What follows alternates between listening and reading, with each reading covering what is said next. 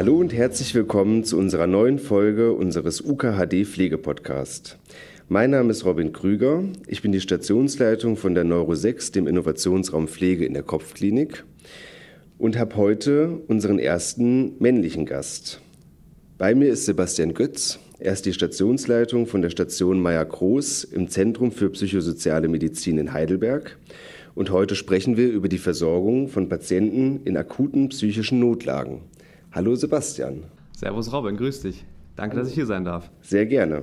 Wir sprechen nicht nur über die Versorgung von den Patienten bei dir auf der Station, sondern wir sprechen natürlich auch noch über ganz andere spannende Themen, wie zum Beispiel auch dein Projekt mit Pflegestandards und auch über die Akademisierung. Jetzt lass uns doch mal anfangen mit deiner Arbeit bei dir auf deiner Station. Wie unterscheidet sich die Arbeit bei dir ähm, zum Beispiel in den pflegerischen Tätigkeiten zu einer chirurgischen Station oder einer medizinischen ähm, Station? Kannst du uns da mal beschreiben, wie bei dir so die Arbeit aussieht? Sehr gerne. Ich kann ja kurz mal so ein bisschen die Rahmenbedingungen bei uns auf Station oder bei uns in der Psychiatrie sozusagen abreißen. Ist vielleicht für die Hörer auch ganz interessant. Ich bin die Stationsleitung der Akut- und Aufnahmestation. Das ist eine geschützte Station. Das heißt, ja, die ist abgeschlossen. Man kann nur rein und raus und auch innerhalb der Station sich mit einem Schlüssel fortbewegen. Wir haben 15 offizielle Patientenbetten. Ist eine relativ ja, kleine oder überschaubare Station für eine Psychiatrie. Zu uns kommen eigentlich Patienten, die sich in einer akuten Krise, in einer akuten Phase ihrer Erkrankung befinden. Das spricht eigentlich alle Erkrankungen der psychiatrischen, des psychiatrischen Bereiches an, außer die Patienten, die wir aktuell nicht aufnehmen oder die wir ähm, ja, nach Wiesloch verlegen. Wir haben da eine Kooperation, sind Suchtpatienten, also wo die Sucht im Vordergrund steht, und forensische Patienten, sprich Straftäter mit psychiatrischen Erkrankungen. Ansonsten jedes Krankheitsbild, was man so aus dem psychiatrischen Spektrum kennt. Das Gros auf Station, sage ich mal, sind ähm, Schizophrenien, Psychosen, aber auch Depressionen, halt in der akuten Phase. Das heißt, der Aufnahmegrund bei uns, weshalb man auf diese Station aufgenommen wird, beziehungsweise auch manchmal gegen seinen Willen dort untergebracht wird, ist eine akute ähm, Eigen- oder Fremdgefährdung. Das heißt, Fremdgefährdung, klar, ich bin eine Gefahr für andere Menschen. Das kann durch eine Aggression kommen, das kann durch passiv-aggressives Verhalten, wie zum Beispiel irgendwie Zündeln oder so kommen. Und natürlich Eigengefährdung, wenn man mit dem Gedanken spielt, sich das Leben zu nehmen oder sogar schon Suizidversuche gestartet hat oder einfach sich in so einem schlechten kognitiven Zustand befindet, dass man ja so desorientiert ist, dass man sich selbst in Gefahr bringt. Das Besondere an unserer Station ist, wir betreuen auch noch gleichzeitig die Notfallambulanz der Klinik. Das heißt, Patienten aus dem Heidelberger Raum dürfen sich 24-7 bei uns vorstellen, erhalten ein Dienstarztgespräch, was auch immer von einer Pflegekraft unserer Station begleitet wird und können dort ihre ja, Probleme, sage ich mal, schildern oder sich dort halt dahin begeben, wenn sie psychiatrische Hilfe benötigen. Das ist zum Beispiel jetzt eine spannende Geschichte ähm, meiner Arbeit, denn dieses Begleiten der, der ambulanten Kontakte, das ist jedes Mal was komplett Neues. Es kommen alle Arten von Menschen hin, aus jeder sozialen Schicht, jedes Berufsfeldes, sage ich mal, ähm, jeder Ethnie. Das ist wirklich sehr, sehr spannend. Man erlebt da jedes Mal irgendwie eine neue Geschichte auch teilweise natürlich neue Schicksalsschläge. Das andere, was uns natürlich abhebt von jetzt oder unterscheidet von einer somatischen Klinik oder so einem klassischen Arbeiten auf einer chirurgischen Station, ist natürlich die Psychiatrie an sich. Ja, die Leute kommen da nicht mit einem gebrochenen Arm hin, sondern haben irgendein Problem äh, mit ihrer Psyche. Und äh, im Vordergrund steht natürlich Klar, wie natürlich auch in der Somatik, Beziehungsaufbau zum Patienten, das macht aber tatsächlich 80 bis 90 Prozent der Arbeit aus. Das heißt, ich beschäftige mich permanent mit dem Patienten in meiner Schicht. Ich führe eine Menge Gespräche.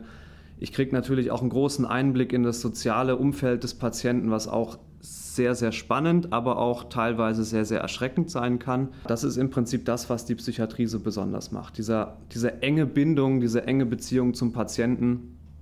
Es ist zum einen eine große Herausforderung natürlich, weil man sich natürlich auch darauf einlassen muss.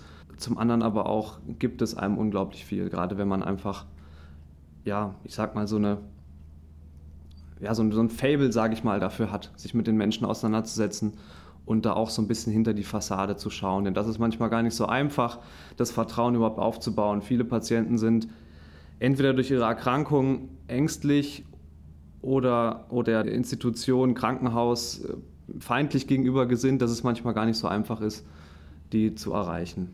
Viele denken natürlich immer irgendwie bei Psychiatrie und auch sicherlich gerade bei so einer akuten Aufnahmestation, dass irgendwie da in einer Tour die aggressiven Patienten von der Polizei eingeliefert werden.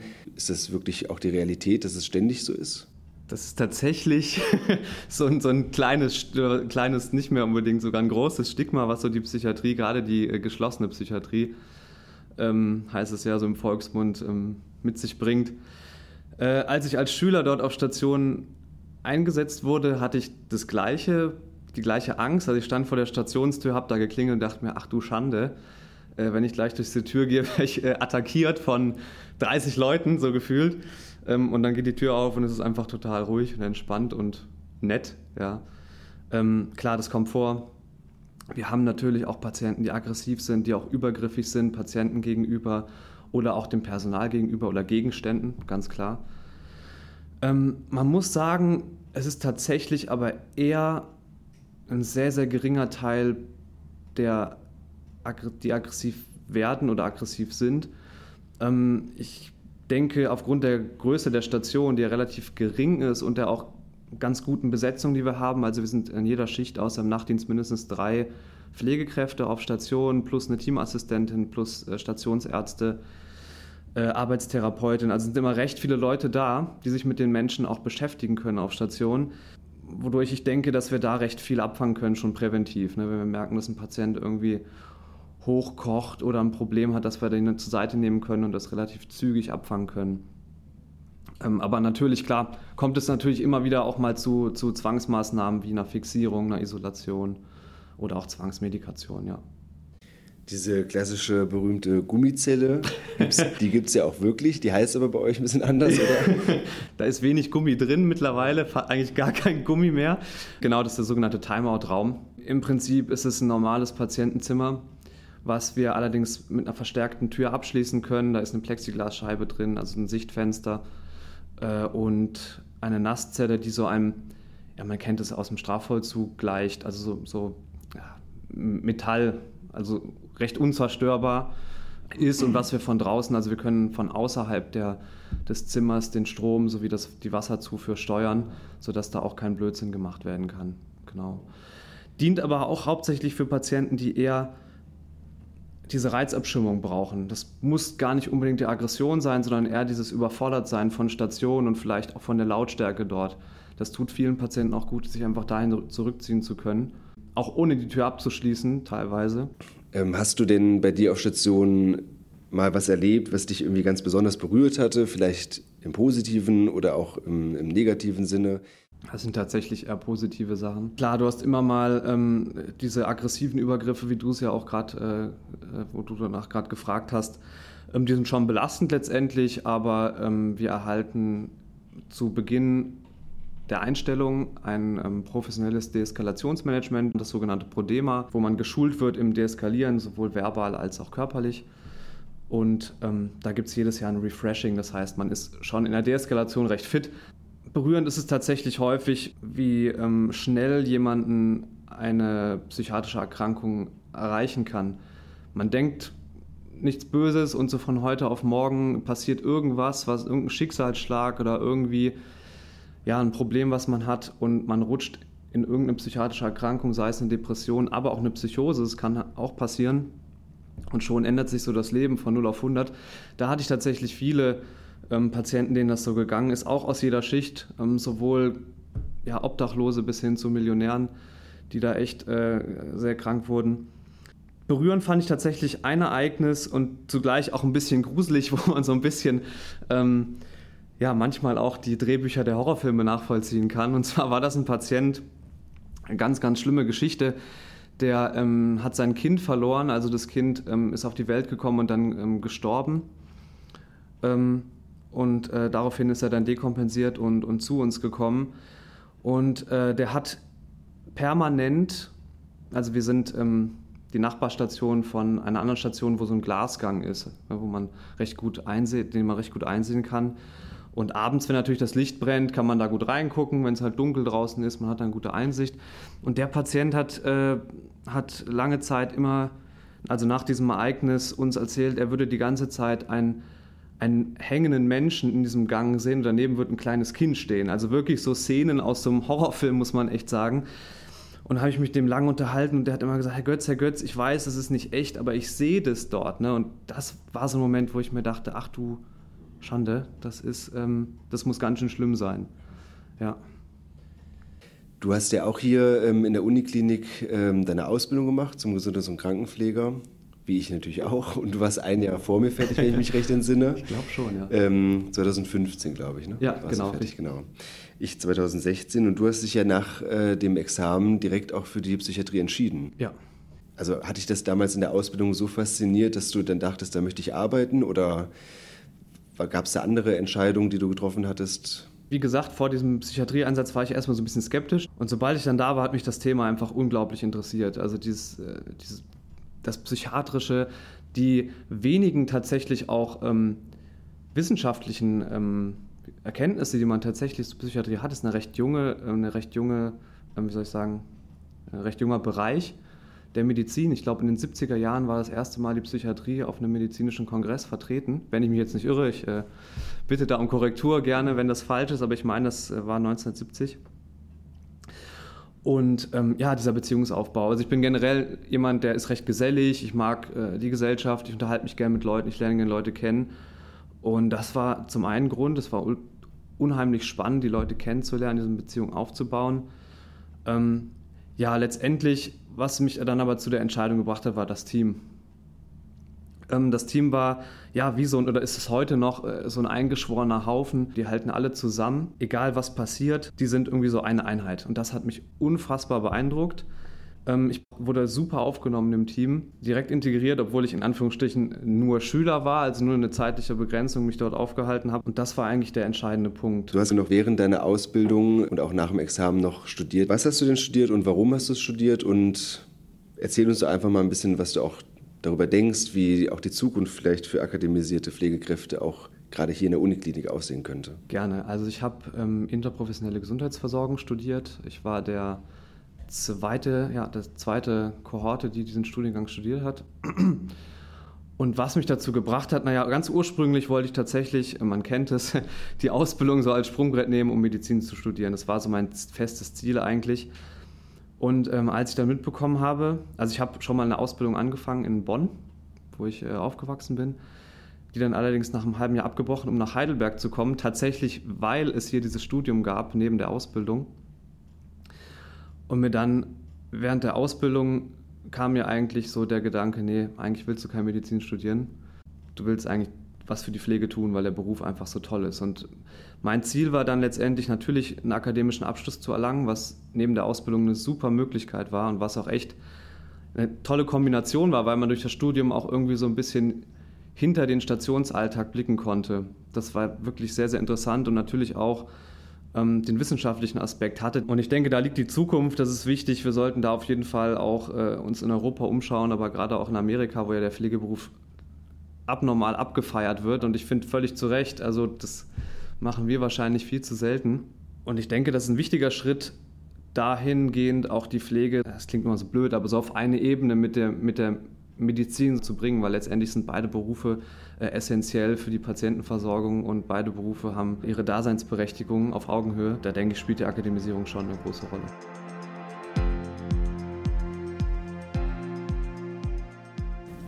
Also ich habe es am Anfang ja schon angeteasert. Ähm, du hast auch noch ein ganz spannendes Projekt, nämlich die Pflegestandards. Worum geht es denn in deinem Projekt? Ähm, da fange ich kurz mal bei Null an, wenn es euch nichts ausmacht. und zwar war ich ein Jahr tatsächlich aus der Pflege mal raus, also aus der aktiven Pflege und habe ähm, in der Psychosomatik bei der Projektgruppe um äh, Dr. Imad Martuk, Oberarzt in der ähm, Psychosomatik, bei einem Projekt mitgearbeitet, das Gesund Altern im Pflegeberuf hieß oder heißt immer noch. Und im Zuge dessen habe ich parallel noch beim äh, Professor Nikendai, das ist ähm, ja, der stellvertretende Chefarzt, glaube ich, von der Psychosomatik, genau, ähm, bei einem Projekt mitgearbeitet. Und zwar ging es um die ähm, Heidelberger medizinischen Standards oder, und Prozeduren. Jeder von euch kennt wahrscheinlich diese kleinen roten Bücher, die meistens oder eigentlich auf jeder Station auslegen oder die auch jeder Medizinstudent kostenlos ähm, zu Studiumsbeginn bekommt. Die beinhalten sämtliche medizinische Prozeduren und natürlich auch Untersuchungen. Und das ist wie so ein kleiner Leitfaden, also so ein Nachschlagewerk, ne, wo stichwortartig mit wenig Fließtext, was wirklich sehr gut zu lesen ist, nachzuschlagen ist, welche Prozedur wann zu machen ist, wann Kontraindikationen bestehen, was man machen muss, welche Materialien dazugehören. Und parallel zu diesem Buch gibt es Filme dazu auf einer Homepage die man durch einen Buchcode, der beigelegt ist, äh, anschauen kann. Und da habe ich bei dem Buch Heidelberger Standardgespräche mitgearbeitet, auch deine Reaktion. Und da habe ich mir so gedacht, Moment, warum hat die Pflege das nicht? So, ich habe mir den Rücken krumm, ge, krumm getragen mit meinem Pflege-heute-Buch im Rucksack, so gefühlt. Ähm, habe dann mit der Projektgruppe ähm, um Christoph Nickendeiler ein bisschen überlegt und ein Konzept erstellt. Und äh, ja, der hat mich dann letztendlich auch motiviert, ey komm, geh doch mal zum Herrn Reisch, frag den doch mal, was hält der davon? Ja, bin ich hingegangen, habe den Reisch gefragt, wie sieht es aus, darf ich das machen, ähm, kriege ich äh, Ihre Unterstützung oder die Unterstützung der Pflegedirektion und natürlich auch die, die, die Gelder, es kostet natürlich auch Geld, logisch, darf ich das machen? Und der Reisch hat glücklicherweise und der Eichstätter muss man auch äh, da als, als federführend nennen, äh, haben gesagt, klar, mach das, wir unterstützen dich. Ähm, du bist die, der Projektleiter. Damals habe ich die Frau, Frau König noch an der Hand gehabt, die hat mir auch geholfen, mich unterstützt, ähm, als das Projekt anlief. Ich möchte ein Nachschlagewerk oder ein kleines Beiwerk, was jeder Pflege Azubi mit sich tragen kann, ähm, auf Station, aber auch zu Hause entwerfen, wo man sämtliche Prozeduren Untersuchungen, Handhabung, aber auch Theorien. Ja, Kommunikation ist ja auch ein wichtiges Thema bei uns in der Ausbildung. Nachschlagen kann, auf einen Blick kurz und prägnant, maximal auf zwei bis drei Seiten in stichwortartigem Layout äh, aufrufen kann, plus dazu noch Videos aufrufen kann auf einer Homepage und das Ganze umsonst. Das war mir halt besonders wichtig, ne? dass man sich nicht als Azubi, wo man eh schon an der Uniklinik verdient man nicht schlecht, aber es kann ja immer ein bisschen mehr sein, wo man nicht noch extra ähm, sich Bücher kaufen muss, um, um seinen Wissen, äh, Wissensstand sozusagen zu erweitern. In diesem ersten Buch, was jetzt rauskommen soll, wirklich nur die Basics, also was erlebe ich in drei Jahren äh, Ausbildung am Uniklinikum Heidelberg, was gibt es für Standards, welche Untersuchungen sind so klassisch, Nonplusultra, was muss ich wissen, zum Beispiel Blutzucker messen oder so Verhaltensregeln, wie verhalte ich mich im OP, was muss ich beachten? Händedesinfektion, klassisches Thema. Das heißt, es geht nicht nur um ähm, die psychiatrische Medizin, sondern es geht einfach generell um alles eigentlich. Ganz genau. Alles, was die Pflege erwartet. Ganz genau. Da, natürlich ist die Psychiatrie auch ein Teil davon, aber tatsächlich eine Ausbildung eher noch ein kleinerer Teil, logisch. Wird auch ein Teil sein, äh, habe ich auch mittlerweile genug Autoren aus meiner Klinik sozusagen zusammen aber da man ja, ja, wenn man äh, länger in der Psychiatrie arbeitet oder generell auf einer Station so ein bisschen zum Fachidioten wird und ich tatsächlich nur noch ja, wenig Ahnung habe, sage ich mal, von, von der somatischen und chirurgischen Pflege, also zumindest nicht weiß, was da jetzt wirklich abgeht, so was ist der Goldstandard, bin ich natürlich auf Hilfe angewiesen. Also ich habe mittlerweile schon tatsächlich ein sehr, sehr großes Feedback bekommen aus der Pflege, das muss man sagen. Ist ein sehr viele Leute, die Bock haben, da mitzumachen und mir auch schon ein Kapitel geschickt haben. Ein tolles Projekt, muss ich ganz ehrlich sagen. Das ist wirklich super und, und ich hoffe, dass es natürlich relativ zeitnah sogar äh, fertig wird. Ähm, Vielen Dank, ja. Dass man das auch wirklich unseren Auszubildenden und auch vielleicht neuen Mitarbeitern und Mitarbeiterinnen auch mitgeben kann. Ich hoffe es auch. Ich hoffe auch, dass es ähm, also das Buch wird so oder so kommen. Ich kann leider den Zeitrahmen gerade nicht ganz so abschätzen. Mein ursprüngliches Ziel war ähm, Ende 22. Das wird man wahrscheinlich aber nicht halten können. Es gibt auf jeden Fall schon einen Film. Den ersten Film, die Händedesinfektion gibt es. Ähm, da bin ich als Schauspieler zu sehen, ja.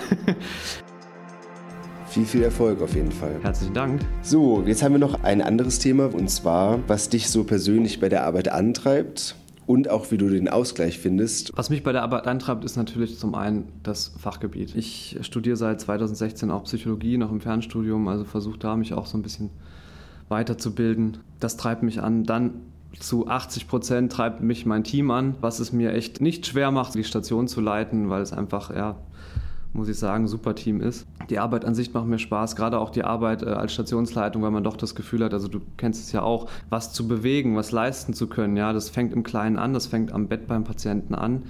Das geht vom Stationskonzept weiter bis, äh, bis zum Klinikkonzept.